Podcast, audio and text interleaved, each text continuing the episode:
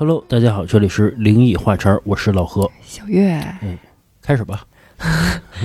我给大家分享第一个事儿啊，这事儿呢就是咱一听友投稿，他分享的就是疫情之前的一年，嗯他跟他女朋友两个人刚大学毕业，去外地玩儿去。他们去的那地儿啊，有山有水，好景色，找了一个类似于那种农村的民宿，嗯就是农家院儿。说有一天啊，跟他女朋友在这个附近吃吃喝喝，游山玩水，嗯，很开心。嬉戏。啊，对，嬉戏了一番，那得回这个民宿去休息了呀。回去之后呢，这个男孩啊有一些闹肚子，哦，想拉粑粑窜。啊，就去厕所了。嗯但是因为平时啊在学校里用的都是那种蹲坑，然后他这个民宿呢是坐便，他有一些不太适应。挺脏的。嗯，反正就是努力了半天啊，就是小荷才露尖尖角。嗯啊，，而且肚子还很难受，反正就很努力的跟那儿挤咕挤咕。然后他女朋友呢想洗澡，发现啊这个房间没有热水，出来的都是凉的。嗯那他就只能是跟房东去交涉一下啊，因为这个房东也是一个看着岁数不大的女生，然后这个男孩呢就挺放心的，觉得你们两个小姑娘去交流就行了，我就在这儿继续方便，嗯，就让这个女孩自己去了。女孩去了之后呢，大概过了个两分钟吧，就给她发一信息，说房东说晚上咱可以在这间房间住，然后呢洗澡去隔壁的一间民宿，就跟小别墅似的那种感觉，就是嗯农家院儿是挨着的，中间大概要走个三五分钟的路。他女朋友的意思是说，我懒得收拾东西搬到那边去住了，我就上那儿洗个澡去，嗯你拉完屎你接我去。嗯啊，陪我一块儿。然后他就答应了呀，他女朋友就上那边去洗澡去了。这个男孩在这边啊，用了大概个十五二十分钟，把自己的这个生理问题解决好了，就准备着，哎，提上裤子去出去，去那间民宿，就是洗澡的那个地方，等他女朋友，接他女朋友回来一块儿去睡觉去。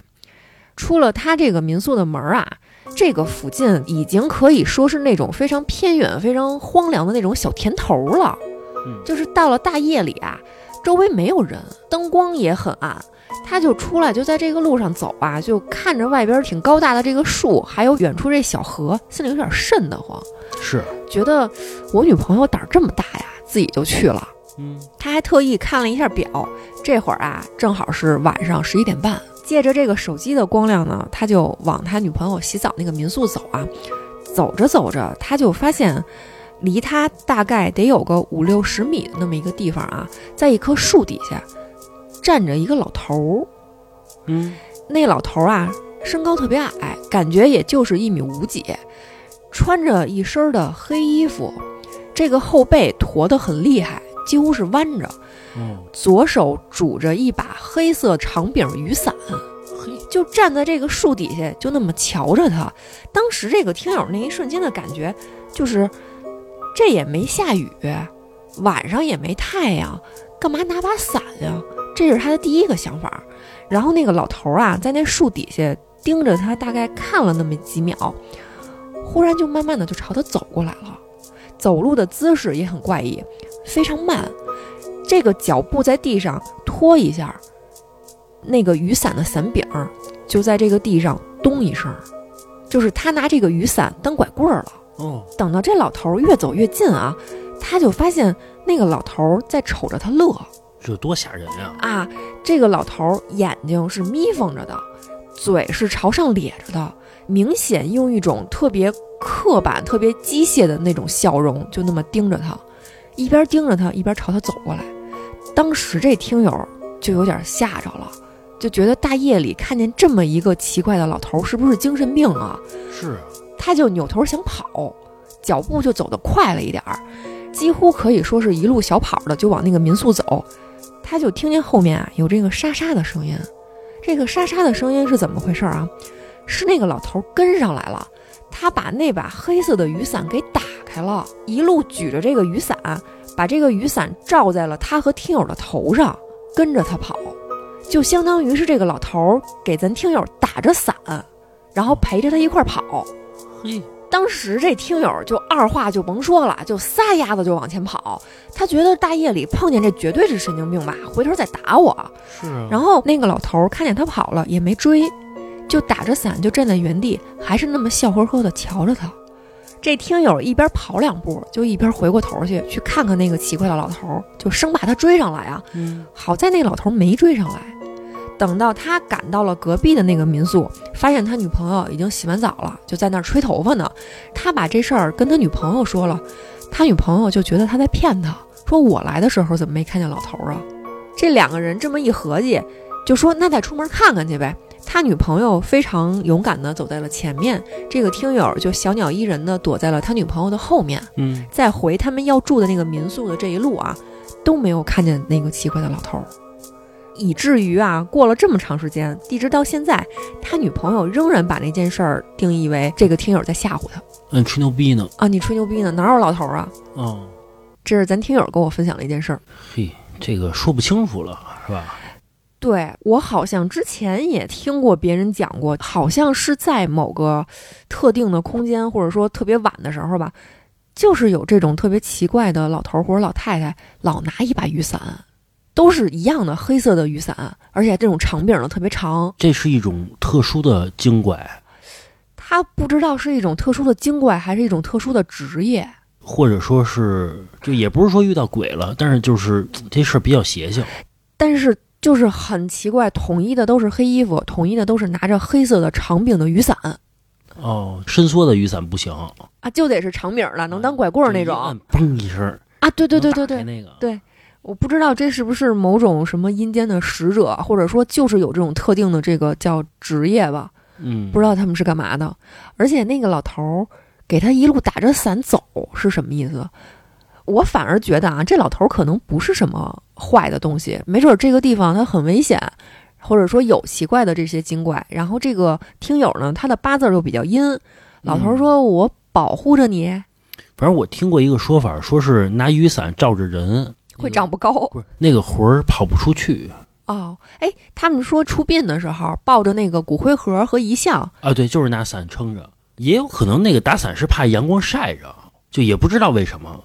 我分享一故事啊，这故事啊可以追溯到中国的一个大环境，啊，有一个特殊的现象啊，中国几乎所有的高校里边都有一种怪谈，比如说某一个学校里边有一种传说啊，某某宿舍发生了什么什么事儿，一般情况下都是吊死了，总是出点人命啊建在坟地上，阶梯教室里有鬼。啊，都是这种怪谈。但是啊，这些怪谈都是无从考证的。结果咱们听友赶上这个怪谈了，嗯，这个怪谈是从他们宿舍出去的，有并且流传了很多年，据说啊，流传至今。大概啊，在十五年前，咱们听友小李上大一的时候发生的事儿。这件事儿啊，发生在他们宿舍一个叫老七的身上。为什么叫老七啊？就是岁数小，呃，对，就是按照这个年龄排的，叫老七。还有按个儿的，按个儿有点羞辱人了，而且这个儿啊，他有可能窜啊、有可能会窜几厘米。那就老七变老二了。嗯，反正这个咱们听友是老八，最小的。这故事啊，发生在老七身上。你知道，这个大学宿舍一般情况下啊，都有两个永恒不变的话题：第一，游戏；第二，女人，是吧？反正啊，这个满嘴离不开这俩事儿。这女人呀、是这个青春期的必备的话题。其实能理解啊，这宿舍一共八个人嘛，除了老七，剩下那七个人啊，在这个学校里边啊，陆陆续续的都找到了自己另一半了，并且啊，这十四个人老一块儿出去玩去，不带老七。啊，这老七也不愿意去，人家一个个都甜蜜着，你说我干嘛去呀？看人甜蜜去，其实他心里挺着急的。你说人家都玩儿去，你说我老一人儿，尤其到了晚上上完课了，我还想说跟这个哥几个打会儿游戏、聊会儿天之类的，结果一个个的啊都出去了，就留他一人儿在这宿舍里边待着。别着急，过两天就分了。反正吧，就是很羡慕，自己也很着急。没事儿啊，宿舍里边的其他人啊还拿他开玩笑啊，就挤兑他。但是其实内心也不是说瞧不上他，就是跟他斗呢。你瞧你老光棍一个啊，每次啊这老七也都是用这种尴尬的一笑啊，一笑而过。其实这老七啊找不着女朋友，他是有原因的。首先这老七啊家境不好，嗯，就说这大学的爱情不那么物质，你好歹也得有点吧。这个请人女孩吃个麦当劳五的是吧？这个买个盖饭五的，好歹这点钱得有啊。而且啊，这还不是最重要的，这老七啊有点残疾，嗯，他有一只胳膊是烧伤的，哦，虽然不影响使用，但是啊，这个皮肤是烂的，这个不美观啊。嗯。你说哪个女孩愿意找这样的呀？所以你说这人又穷又残疾，就闹得自己啊特别不自信。嗯。但是这老七啊努力过，尝试在这学校里边啊追了一些女生，嗯，但是啊都以失败告终。确实都不跟他，没有办法。所以啊，老七也没有办法了，只能把这个希望啊寄托于网上了啊啊。没事儿啊，就上网去啊，嗯去网吧去。那会儿啊，网上的聊天工具就是 QQ。嗯啊这值得说一下啊，这老七别看没交到女朋友，但是自己啊总有一番道理，啊有一番这个理论啊，泡妞的理论。老七的网名啊叫垃圾桶。这个咱们听友就问他呀，说你干嘛叫这个呀？这老七说啊，山人自有妙计，我为什么叫这名儿啊？是让这女孩啊觉得我这个人呀、可以倾诉，嗯，什么话呀都可以跟我说。可以文雅一点，你可以叫回收站也行，非得叫垃圾桶。反正咱们听友听完之后啊，就觉得嗯真傻逼啊，那你就这么想呗，是吧？我也管不了你。这日子啊，就一天一天的过。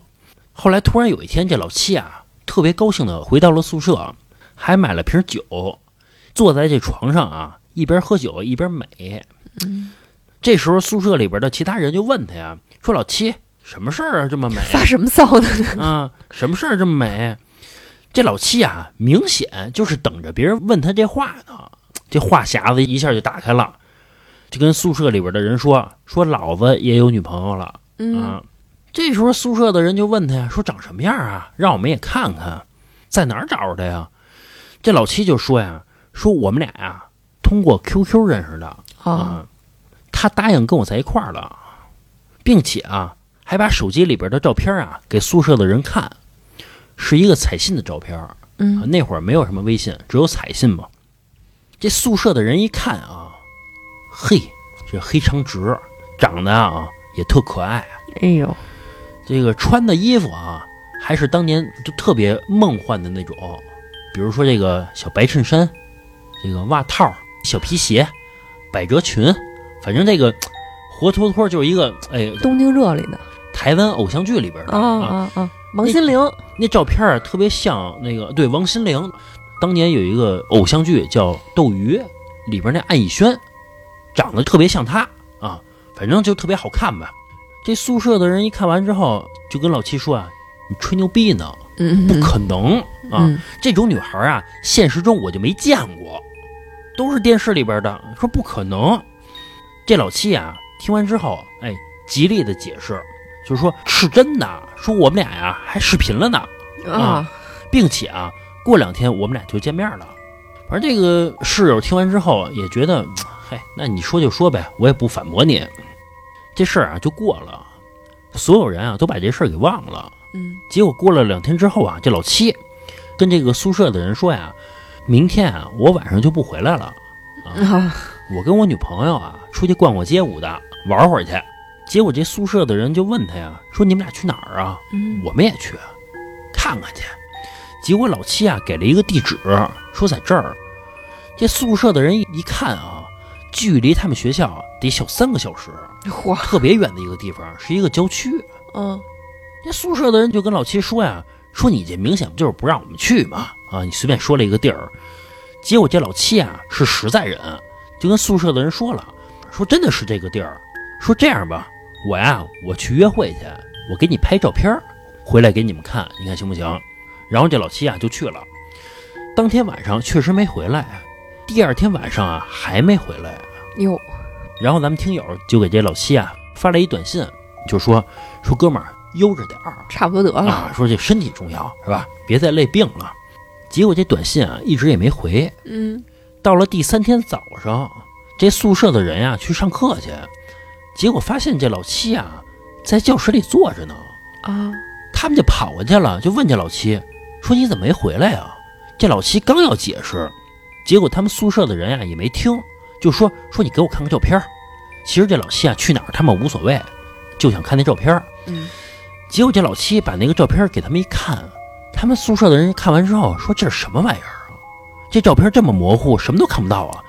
结果老七就把手机给抢过来了，一看，发现啊，好像就是一团雾，隐隐约约的能看见一个女孩穿了一个红色的衣服，啊，反正就是什么都看不清楚。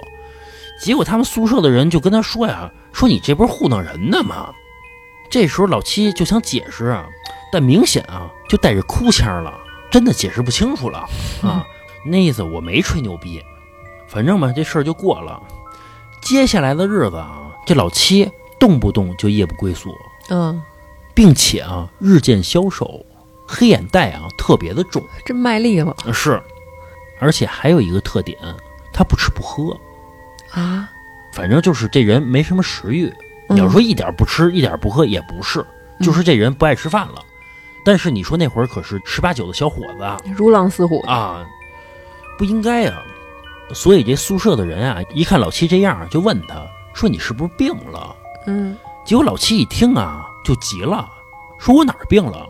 哪儿病了？”还急了。宿舍的人啊，一看老七这态度，那我就不说了呗。直到有一天啊，出事儿了。嗯有一天，咱们听友和宿舍的老五去网吧刷夜去嗯啊，玩到夜里两点啊，这俩人觉得有点困了，还是回宿舍吧，嗯熬不动了。上岁数了，然后他们就往学校走，走着走着啊，这老五说：“说你等我一下，我去马路对面啊买盒烟去啊，嗯你等我一下。”然后咱们听友啊就等着他呗。结果啊，听友就在那块百无聊赖的站着嘛，然后他就看到啊，在那个马路对面儿，他们宿舍的老七和一个女孩面对面的站着，啊。这俩人啊笔杆溜直的，啊。跟站军姿似的。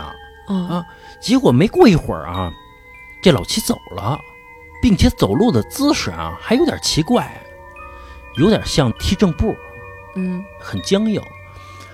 这时候咱们听友就好奇呀、说这女孩终于出现了嗯啊，想看看这女孩长什么样啊。嗯正好他们宿舍的老五啊买完烟出来了，跟这女孩啊走了一个正面，啊并且啊他发现这个老五啊路过这个女孩的时候还不怀好意的扭头看了一眼这女的。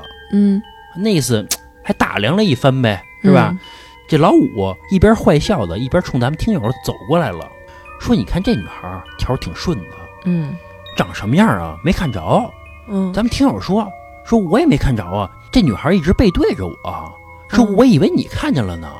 看见了都是后脑勺，这时候他们俩一合计，不对啊，咱们听友看到的是后脑勺，这老五看到的也是后脑勺，而且咱们听友啊就跟老五说了，说这个呀应该是老七的女朋友。刚才我看见老七跟他在一块儿呢，嗯结果老七先走了，不好，要出事儿。结果这俩人啊就跑回了宿舍。当他们进入宿舍的时候，发现老七正在床上睡觉呢。然后咱们听友啊就要把老七给叫起来，问怎么回事儿。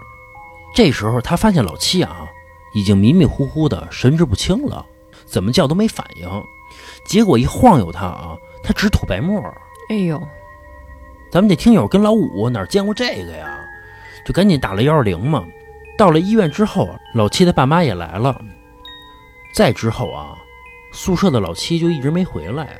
嗯他们打算说去医院去看看去，结果没想到啊，老七不在医院了，并且啊，这几天给他打电话发短信他都不接也不回。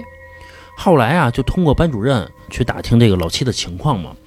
结果班主任跟他们说，说老七到了医院之后啊，没过两天就被他们家长给接回家去了，并且退学了。哟，就这么一事儿。反正这个事儿啊，是咱们听友经历的，并且流传到了现在，成为了他们学校的一个怪谈。嗯这故事啊，我觉得，呃，也不知道那女孩到底是一个什么东西。按正常逻辑来说啊，确实不太正常。为什么呀？你说一条特顺一女孩儿，为什么跟为为什么会跟老七呢？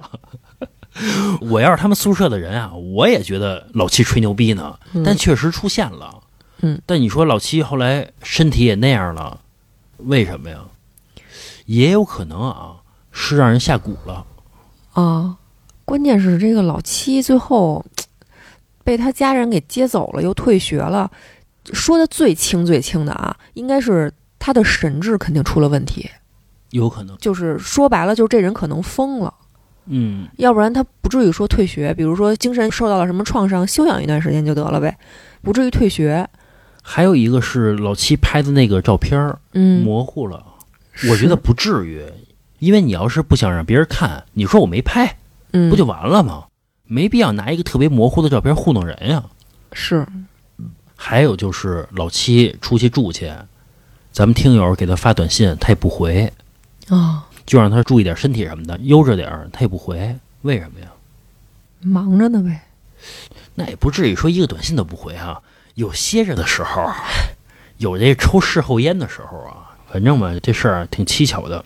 在节目中间跟大家说一下啊，除了您在这个平台上能够收听到的这个免费的灵异，我们还有一些更恐怖、更劲爆、时长更长的这个付费灵异，在我们的微信公众号独家进行更新。嗯，那公众号是什么呢？如果您觉得我们这个故事不错，想过来听一听，您就来我们公众号买一期试试，您不会失望的是，那你说一下怎么关注咱们公众号啊？啊！怎么找到组织啊？是啊，您在微信公众号搜索“话茬儿 VIP”，茬儿是带儿化音的，就能找到我们了。行，节目继续。给大家分享一个咱听友讲的一事儿啊。嗯，之前我也隐约听过有一种说法，说这个不知道为什么有的女孩在怀了孕、快临盆的时候，就跟开了天眼似的，经常能看见一些东西。有这说法啊，我不知道为什么，就是听过很多孕妇分享，我还没听过。他们说自己在怀孕的时候，有的时候会做胎梦。哦，呃，这个胎梦是一个，比如说我梦到梦里面有一个小姑娘，她在水里面快被淹死了，我给她救上来了，然后我我发现她的身上，比如有块胎记，或者哪哪哪儿有个什么特征，等我生了孩子，我发现她真的是这样。我听到过哦很多这种跟胎梦有关的，咱这听友跟我分享的是这么一事儿，她那会儿叫孕晚期了，马上就快临盆了，睡觉比较轻，身体也比较难受。她跟她老公那床啊，是一个一米五的那么一床，她老公体型又偏胖，俩人住一块儿呢就比较挤。哦，抱着睡。然后她老公的意思说说那这样吧，这个床你自己睡，我在这个床旁边我搭一个那种跟行军床似的，我再搭一个那个床。你晚上要有什么需要，比如你抽筋儿了，或者说你需要什么东西需要我帮忙的，你就叫我。嗯，就是这么一情况。然后呢，有一段时间啊，大概她怀孕真的肚子反正挺大的时候了，她老公感冒了。你说这个不行啊，你再传染给她这个孕妇，也不能吃药什么的。嗯她老公的意思，那就这样吧，因为他们家呀是一两居室，平时呢，她婆婆，也就是说她老公的妈妈是住在那个次卧，就等着说照顾这个儿媳妇的月子，再伺候伺候小孙子什么的。然后她婆婆一看这情况，就跟她老公说：“那你上次卧睡去，我跟这个主卧那个小床上睡，照顾儿媳妇儿。嗯她夜里有个什么需要，我来帮忙。”就这么。么一情况啊。然后有一天晚上，咱这个听友睡到也就是夜里一两点吧，突然就醒了。他为什么醒啊？醒的那一瞬间就觉得这屋子里面不对劲儿。嗯，醒了之后呢，一侧头啊，她就看见她婆婆躺在的那个小床上，睡得非常安详啊，就还打着小呼噜呢。然后有一个老太太跟她婆婆并排躺在了那个床上。哟，这老太太啊，就穿着那种白色的那种老头老太太爱穿的那种麻料的那种上衣，嗯，然后下身就是一黑裤子，就跟她婆婆并排躺在那床上。但是啊，那个床特别小的一行军床，只能睡一个人。那老太太等于其实就是悬空的，以一种躺的姿势飘在了她婆婆的旁边儿。嘿，当时屋子里非常黑，隐约有那么点月光，但是她其实什么都看不清。可是她就是能够觉得自己知道这个老太太的五官长什么样儿，还能看见这个老太太嘴角边上有一颗特别大的痦子。嗯，但是这其实是不现实的，是，屋子里很黑，她也不知道是怎么看见的，她就特别害怕。但是这小姐姐又挺勇敢的，一下就把灯给摁亮了。是，灯光一亮，那老太太就没了。然后她婆婆也醒了，她就很害怕啊，她就把这事儿跟她婆婆说了。她老公也听见动静了，就从次卧过来了。然后这么一对啊，就这么一合计，说这个老太太就是她老公的太姥姥，哦，相当于是她婆婆的姥姥。哦，后来家里人的解释就是，知道自己又有这个后代了，老人不放心或者怎么着的，想过来看一看。嗯啊，这是她怀孕的时候碰到的第一个事儿。还有一个事儿是怎么着？她已经在医院生完孩子了，跟医院就是说再监测两天，住两天，因为她是顺产，可能也不需要什么人去监护什么的，就是她自己就推着那个跟小轮椅似的那个小车就去厕所，然后这个厕所还不在病房里，在楼道里。当时是半夜，她就推着那个小车往这个厕所的方向走。楼道里也没人，就只有那个安全出口，还有什么紧急照明那个灯亮着。他就看见啊，前面马上就快到厕所了，有一个背影，就先他一步就窜到那个厕所里去了。看背影啊，是一挺苗条一小姑娘，还有点眼熟，是谁呀、是她的小姑子，也就是说她老公的妹妹。嗯哎，她当时就愣了一下，因为她这个小姑子啊，常年在外地工作，见面的机会不多，也没有什么感情好与不好。她当时那一瞬间就觉得挺奇怪的，说：“哎，这个小玉回来了，怎么也不看看我这孩子呀？哦，他小姑子叫小玉，啊，对，说怎么也不跟这嫂子打一招呼啊，这是多烦我呀！”嗯啊，就有这想法，说那我赶紧的快走两步，我上这个厕所去，我跟他打一招呼呗。啊，他就推着这小车就赶紧进厕所了。他进去之后就发现啊，三个坑位都开着门呢，也就是这厕所没人。哦，他就觉得很奇怪，这心里难免就有活动了啊，就开始就有点害怕了。是，然后啊，等到她抱着孩子都出院了，回去之后呢，她婆婆说把这个屋子里家具什么的收拾收拾、擦擦、搞搞卫生什么的。他们家有一个大合照，这大合照里边还有她呢，挂在他们家这墙上。就发现那两天啊，她婆婆擦这个大合照，怎么擦都擦不干净，就有一种什么感觉啊？这个相框的玻璃上好像老蒙着一层雾似的。就是这个相片上的每个人脸都是模糊的。你说头头抹布，再喷点什么清洁剂什么的，怎么擦都擦不干净，就觉得 是不是里边进水汽了？因为南方天气可能潮，就说那过段时间把这个相片取出来换一镜框呗。结果啊，没两天就接到了她小姑子老公的电话，嗯就是那小玉老公的电话，说这个小玉在外地出车祸了，人当时就没了。哎呦，后面就是一系列的这个什么出殡呀、什么的这个情况啊。等到她小姑子的这个死讯尘埃落定了，也下葬了，那个全家福上面每一个人的照片儿又都非常清晰的这个展露出来了。哦，这是咱听友在怀孕的时候跟我分享了一件事儿，他就说，他就老有一种感觉，他先是在厕所看见了小玉，然后全家福又变得很模糊，然后小玉就去世了。他觉得这三件事儿是有联系的。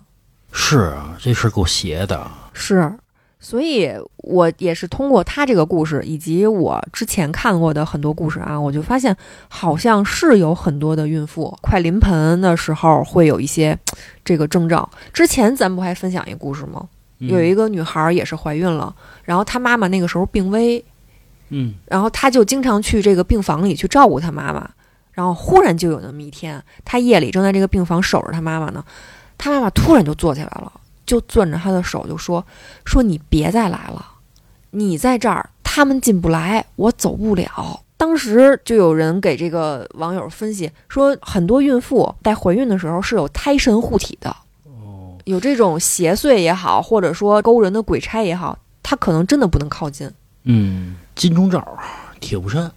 是，行吧，这期时间差不多了啊，就到这儿吧，拜拜。拜拜。